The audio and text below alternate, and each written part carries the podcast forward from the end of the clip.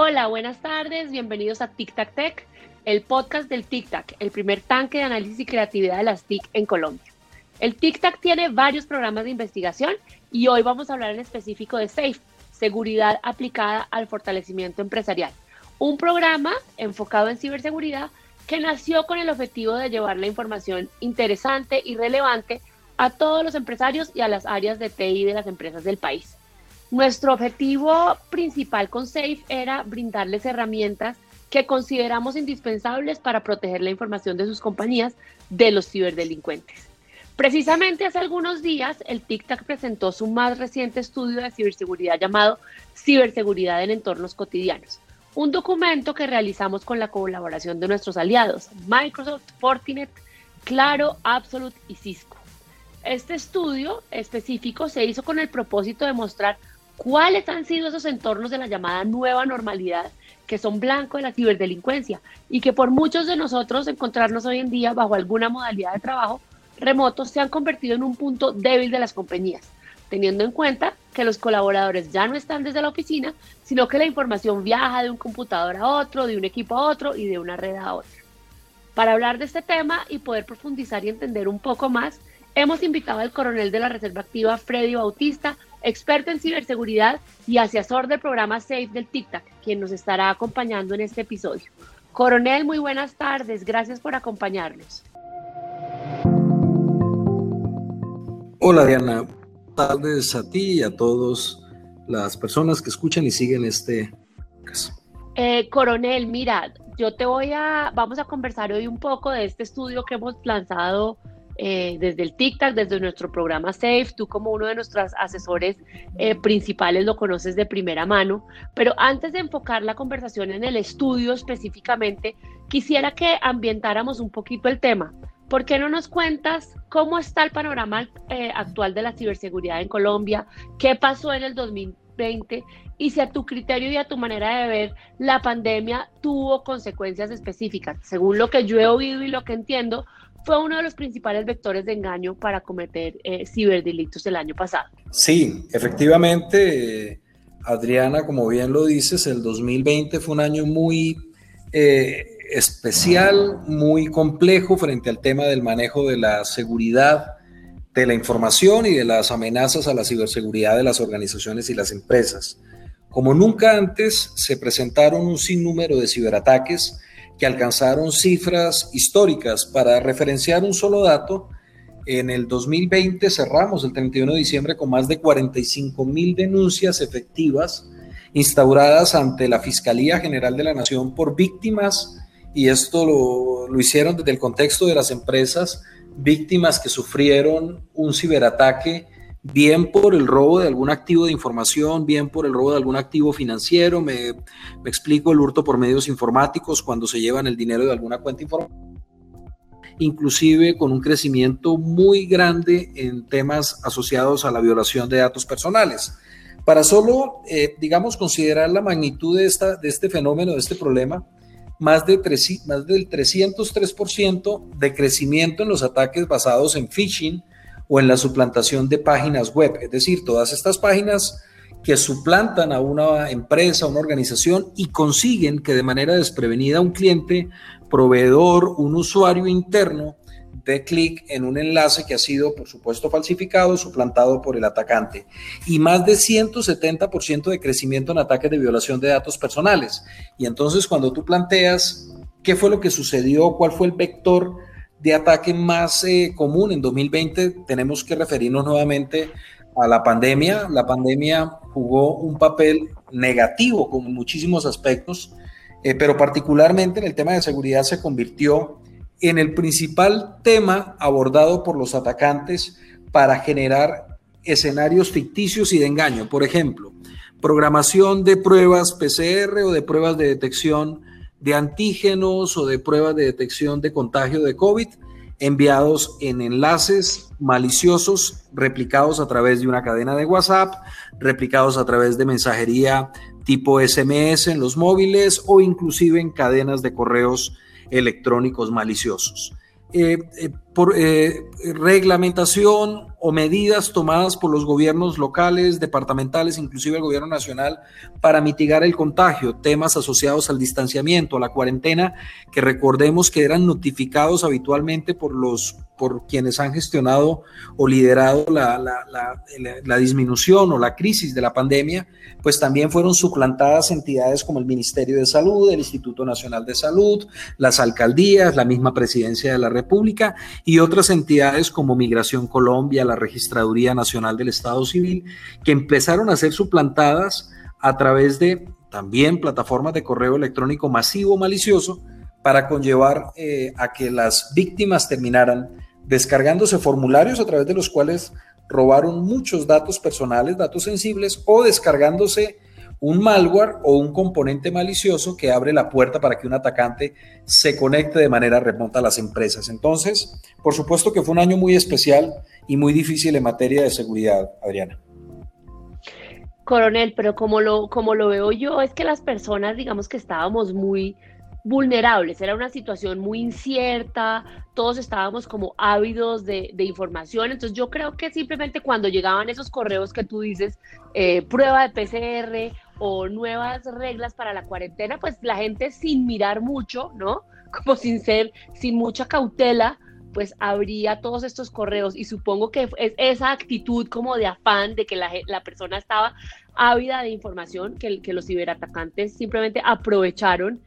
y se dieron cuenta de que la gente no estaba revisando y abría todo solamente por el título o por el tema, todo lo que fuera relacionado con COVID. Pues igual, todas estas cifras que nos presenta son, son, son muy alarmantes y yo creo que merecen toda la atención de las, de las empresas. Hablemos entonces un poquito sobre este estudio que acabamos de presentar y que como mencioné antes, eh, tú lideras junto al TICTAC y a nuestros aliados. Entonces, eh,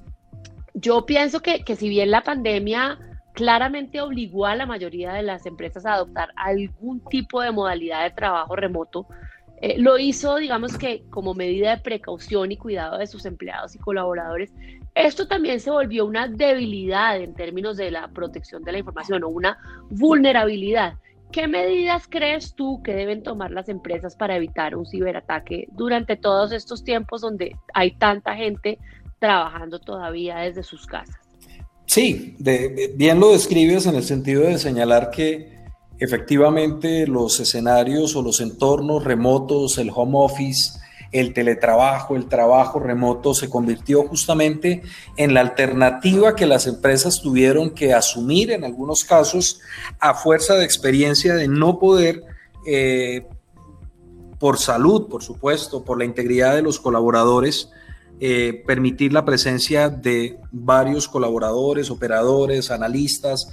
oficinistas en espacios cerrados. Eso conllevó a trasladar casi que a la fuerza entre los meses de abril y mayo del 2020 mucha operación a los hogares de, nuestros colaboradores, de nuestros empleados y con ello abrir varios eh, aspectos de interesantísimo análisis. El primero, los equipos que empezaron a ser utilizados por los empleados no tenían un nivel de actualizaciones ni un nivel de ciberseguridad que hubiese podido ser establecido con premeditación o haberse preparado un escenario de protección por parte del empleador. Y entonces los equipos que estaban situados en casa y que estaban haciendo esa conexión remota lo hacían con sistemas actualizados, con versiones anteriores del sistema de antivirus o del software de antivirus o anti-malware. Tres, conexiones VPNs o estos túneles privados que nos permiten generar los túneles seguros de comunicación mal configurados o con versiones desactualizadas o no licenciadas. Y además de ello, también las herramientas colaborativas. Y aquí recordemos todo el ruido que hubo eh, frente al tema de múltiples aplicativos utilizados para teleconferencias, para videollamadas, que empezaron también a ser aprovechados por los atacantes y las empresas no tenían configurada de herramientas colaborativas para continuar en ese trabajo remoto y dos, no estaban preparados para implantar soluciones tecnológicas en, en, remoto o que pudieran garantizar una conexión segura a los dispositivos o a los recursos o activos empresariales. Con un ingrediente final adicional, y es que se estima que hoy en día creció en un 60% el volumen de datos sensibles que son almacenados por fuera de las organizaciones en los equipos de nuestros colaboradores y nuestros empleados. Entonces, veamos cómo el panorama, por supuesto, se volvió muy complejo. Equipos no preparados, no previdos en seguridad, conexiones no seguras en el hogar que a lo mejor está configurada para, para, para que preste un servicio de conectividad en escenarios ¿por qué no de diversión o de uso cotidiano que hacemos en los hogares y que ahora se convertían en una herramienta de trabajo? Esos fueron los, riesgos a los cuales tuvimos que enfrentarnos eh, finalizando el primer semestre del 2020 y empezar las empresas a generar esos procesos de transformación acelerada de la capacidad de poder monitorizar, visibilizar, controlar y gobernar los datos que estaban alojados en los equipos de sus colaboradores y trabajadores en escenarios remotos.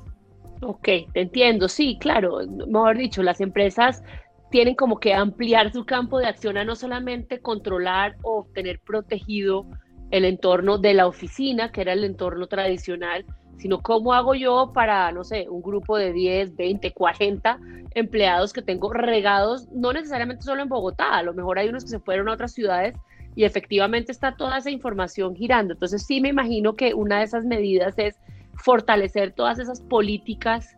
eh, de manejo de la información y que cada uno de los empleados se comprometa ¿no? con esos procesos o parámetros eh, que se definan. Em, otra cosa, coronel, el estudio hace referencia a muchísimos temas eh, interesantes, ya mencionamos un poco lo del trabajo remoto, hablaba también de la educación remota. Y siento que esto último, digamos que al igual que con el trabajo, fue, eh, digamos que muy de repente, no hubo como tiempo de, preparar. Las entidades educativas se vieron obligadas a transformarse de, forma acelerada y seguramente ese proceso, por la misma premura, no se pudo hacer con todas las medidas de seguridad em,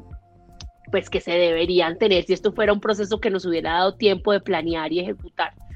Eh, además, los, dispositivos móviles y el correo electrónico son herramientas que, han sufrido, digamos que muchos ataques también durante esta pandemia. ¿Cómo ves tú este tema y cómo crees que el ciudadano puede aportar también a la protección de la información? Pues, pues planteas eh, un aspecto que por supuesto genera un riesgo altísimo y es cómo lograr separar la vida cotidiana en un escenario en donde el trabajador está en casa, el, colaborador está en, en casa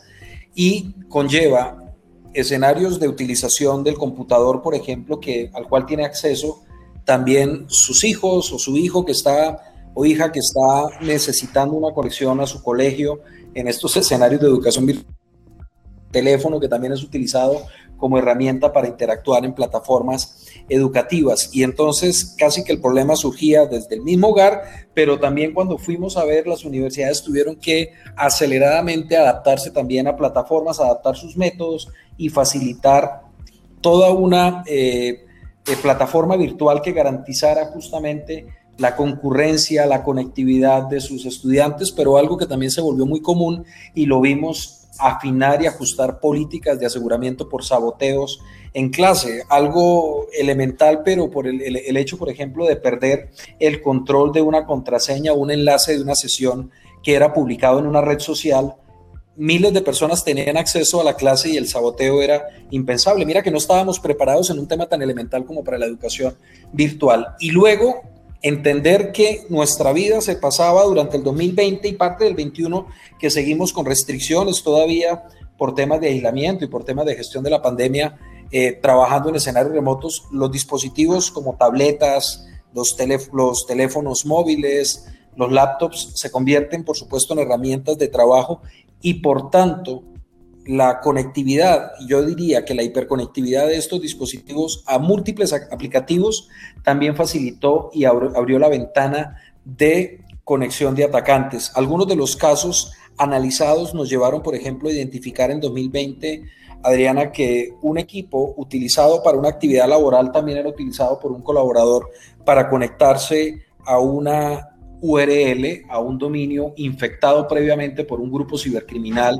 internacional y esa conexión conllevó a que se descargara desafortunadamente un, un, actor malicioso, un componente de malware en su equipo y a través de esa vía, conectado a su organización, facilitarle el acceso remoto a un atacante que comprometió severamente la disponibilidad de muchísimos archivos mediante una modalidad de ransomware. Entonces, los teléfonos, los computadores portátiles empiezan a ser considerados dentro del ecosistema de ciberseguridad como unos jugadores muy importantes. ¿Por qué? Porque tenemos que vencer primero la cultura que tenemos de no aseguramiento de nuestro móvil. Yo creo que cuando se está haciendo una gestión de, adquisición de un teléfono móvil, desafortunadamente lo primero que se pregunta es transferencia de datos, calidad de la cámara, qué otros gadgets o aplicativos puede traer consigo, luego el plan de datos, pero eh, eh, creo que en un quinto nivel estamos dejando la ciberseguridad o el aseguramiento o la adquisición de un licenciamiento para poder escanear e identificar amenazas. Y es bueno que, que todos quienes siguen eh, nuestro podcast pues sepan que por supuesto existen vectores de amenaza, ataques dirigidos a teléfonos y que la conexión que hacemos. Recordemos que muchos tienen sincronizada la cuenta corporativa en su teléfono para seguir los correos de la empresa y eso pues puede facilitar que en un ciberataque comprometiendo el teléfono tengan acceso a credenciales, contraseñas de acceso y de esta manera poderse dar de alta dentro de una organización con los compromisos laterales que vienen. Entonces, por supuesto que, que, el tema de la seguridad móvil también resulta supremamente importante dentro del marco de una estrategia de ciberseguridad. De acuerdo, coronel, y es que hoy en día, digamos que sí, sale uno más fácil de la casa sin la billetera que sin el celular, o sea, tiene uno ahí absolutamente todo y yo creo que el público en general ha generado una dependencia sobre estos dispositivos enormes. Entonces ahí está la vida privada, la vida escolar, si es el caso, la vida laboral, como que todo en un mismo dispositivo y, y obviamente eh, pues era de esperarse que esto empezara a, recibir ataques también. Así que es, es, muy bueno que lo, que lo mencionemos y que lo resaltemos para que todos los que nos oyen eh, pongan un poco más de, atención a, este tema. Em, en el estudio encontré otro tema bastante interesante y es todo esto que hemos mencionado de confianza cero. Eh, los permisos que se le brindan a los empleados para entrar a las plataformas propias de las empresas donde se lleva la información financiera y que resulta en ciertas ocasiones eh, fácil de acceder, digamos que por estos manejos no planeados o no bien organizados. ¿Qué tan fácil consideras tú que es hoy en día para un cibercriminal llegar a esta información? ¿Cómo lo hacen? ¿Cuál es la técnica más común? ¿Y cuáles son esos errores en los que caemos muchos empleados eh, y que sin saberlo dejamos abiertas estas puertas o estos caminos directos a esta información, digamos que delicada eh, de las organizaciones. definitivamente, eh, como lo planteas desde el concepto de la confianza cero, que básicamente se basa en la creencia de que no podemos nosotros confiar automáticamente dentro de nuestro perímetro de red o fuera del perímetro de red sí que la interacción de empleados, colaboradores, nivel directivo en una empresa, clientes, proveedores eh, y su relacionamiento, por ejemplo, en redes puede ya conllevar un riesgo si se publica, nos expone información que pueda ser utilizada, por ejemplo, por un atacante para identificar hábitos, para, para identificar información o la simple publicación de un documento con un metadato que permita establecer eh, versiones de software utilizado para la edición de un documento, eh, los usuarios que lo elaboraron. Toda esta información dentro de un escenario de ingeniería social, de búsqueda de información, de obtención de amenazas o de información para materializar amenazas y que están en perímetros externos de una organización, ayudan a que entendamos el concepto de confianza cero como esa base en la cual debemos cerrar todas las oportunidades de ataque y brechas que, pueda, que podamos tener nosotros de cara a una exposición frente a un atacante. Y es porque ellos permanentemente están infectando sitios de alto tráfico en los cuales, por ejemplo, podemos encontrar amenazas en redes sociales muy populares con muy alto tráfico y un video que se esté generando a través de ellas o se esté replicando puede conllevar a un enlace malicioso. Hemos visto amenazas, por ejemplo, como el clickbait, en el cual una noticia demasiado... Eh, digamos, asombrosa o fantástica o que atrapa la atención llamativa. pues llevan justamente a que ese clic nos lleve a una página y a veces entendemos que puede ser un escenario de fake news simplemente para generar tráfico, pero en realidad lo que hay detrás es un redireccionamiento hacia un sitio que va a monitorizar el sistema que se está conectando y va a identificar qué vulnerabilidades o qué debilidades, digamos, en la configuración pueda tener ese equipo, que es un equipo cualquiera de una empresa que se está conectando a, una página en un momento de ocio o en un momento de, de desatención de un empleado, pues facilita la conexión. Entonces, confianza cero significa no obviar ninguno de los posibles amenazas o circunstancias y desconfiar de cualquiera de los entornos y escenarios en los cuales podemos estar. Miren que aquí he puesto un ejemplo muy sencillo, el clickbait, las redes sociales, la publicación de datos. ¿Por qué? Porque justamente, como bien planteas, los ciberatacantes tienen unos procesos casi que automatizados que permiten estar escaneando permanentemente los portales de las empresas, los aplicativos, los usuarios, hasta identificar cuáles tienen una falla por una vulnerabilidad que no se ha solucionado o un sistema que está desactualizado o una contraseña débil de algún usuario que se autenticó, que se dio de alta en un portal para descargar un aplicativo o acceder a un documento y utiliza la contraseña corporativa, todos esos escenarios al final terminan siendo explotados por un atacante para reunir una fuente de información con la cual la posibilidad de comprometer un perímetro de seguridad en una empresa cada vez, cada vez va a ser más alto. Entonces, sí estamos en un escenario en el cual eh, identificar todos los posibles riesgos sin obviar y sin eh, tratar de dejar de lado el, el, el más pequeño que podamos reconocer, sí nos ayuda justamente a construir políticas seguras, pero buenas prácticas también de aplicación empresarial. Entiendo, coronel, y como lo veo, esto es cuestión de un poco también de hábitos, ¿no? Eh, o sea, obviamente las empresas generar protocolos, digamos, cada vez más estrictos y más claros, con reglas más, mejor definidas para todos los empleados y colaboradores que están trabajando desde entornos eh, remotos, pero también un poco de conciencia de cada uno de esos colaboradores y cada una de esas personas de cómo hace, ¿no? De, cómo es que maneja toda esa información que está compartiendo en la red. Este tema que acabas de manejar, de, mencionar, de cero confianza, lo que hablabas un poco antes de los correos que llegan de direcciones falsas, pues tomarse uno la molestia de revisar bien quién es ese remitente, ¿no? Es, un poco como coger esa, esa costumbre, porque yo siento que aunque, aunque el tema del, del ciberdelito lleva ya varios años sonando, pues solo muy recientemente como que la mayoría de las personas ya se han dado cuenta que es que esto le puede tocar a cualquiera y a todos, ¿no? Esto no diferencia absolutamente nada, ni qué nivel de empleado, ni en dónde trabajas, ni si la empresa es grande o chica, como que es, realmente eh, un, flagelo que, puede tocar a todos. Entonces me parece que, hemos brindado información eh, muy interesante. Vamos llegando al final de este episodio, coronel. Me gustaría que dejáramos algunas recomendaciones para que las empresas se sigan protegiendo y sigan entendiendo la importancia de lo que es invertir en ciberseguridad. Pues como lo mencionaba, ya todos hemos ido aprendiendo a las buenas o a las malas eh, lo valiosa que es la información de las empresas. ¿Cuáles dirías tú que son esas, esas recomendaciones eh, para dejar así como a modo de conclusión? Inicialmente creo que todos tenemos que saber el estado en el que estamos el hacer eh, pruebas que nos permitan a nosotros conocer el estado de madurez del modelo de ciberseguridad que una organización ha adoptado es, adaptado es fundamental.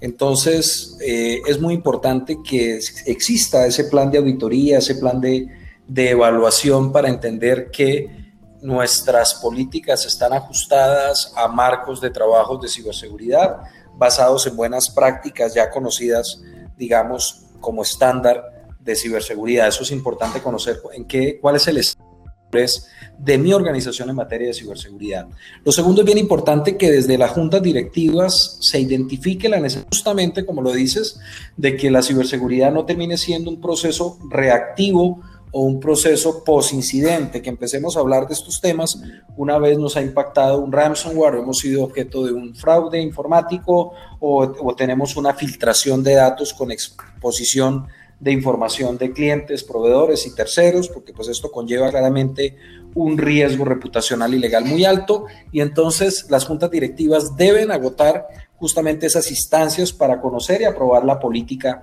que se debe tener. Tercero, las organizaciones deben tener el rol y la responsabilidad definida a través de la figura de un oficial de seguridad de la información, un CISO que lidere esa estrategia y que permita justamente presentar propuestas de planes de trabajo para la implementación tecnológica que más haga sentido en una organización dependiendo del tamaño, el volumen de activos, la infraestructura digital de la organización, el tipo de negocio que tiene, el modelo que tiene, bien sea en la nube, bien sea situada dentro de la misma organización y todos esos escenarios de poder definir cuál es la eh, el crecimiento tecnológico hacia donde debe crecer una organización debe ser liderado por un oficial de seguridad de la información, por un CISO que lidere y justamente esa estrategia presentando propuestas a la alta dirección de, de, una posibilidad alcanzable de realización, por supuesto materializables, pero que hagan mucho sentido en vincular el objetivo del negocio de la empresa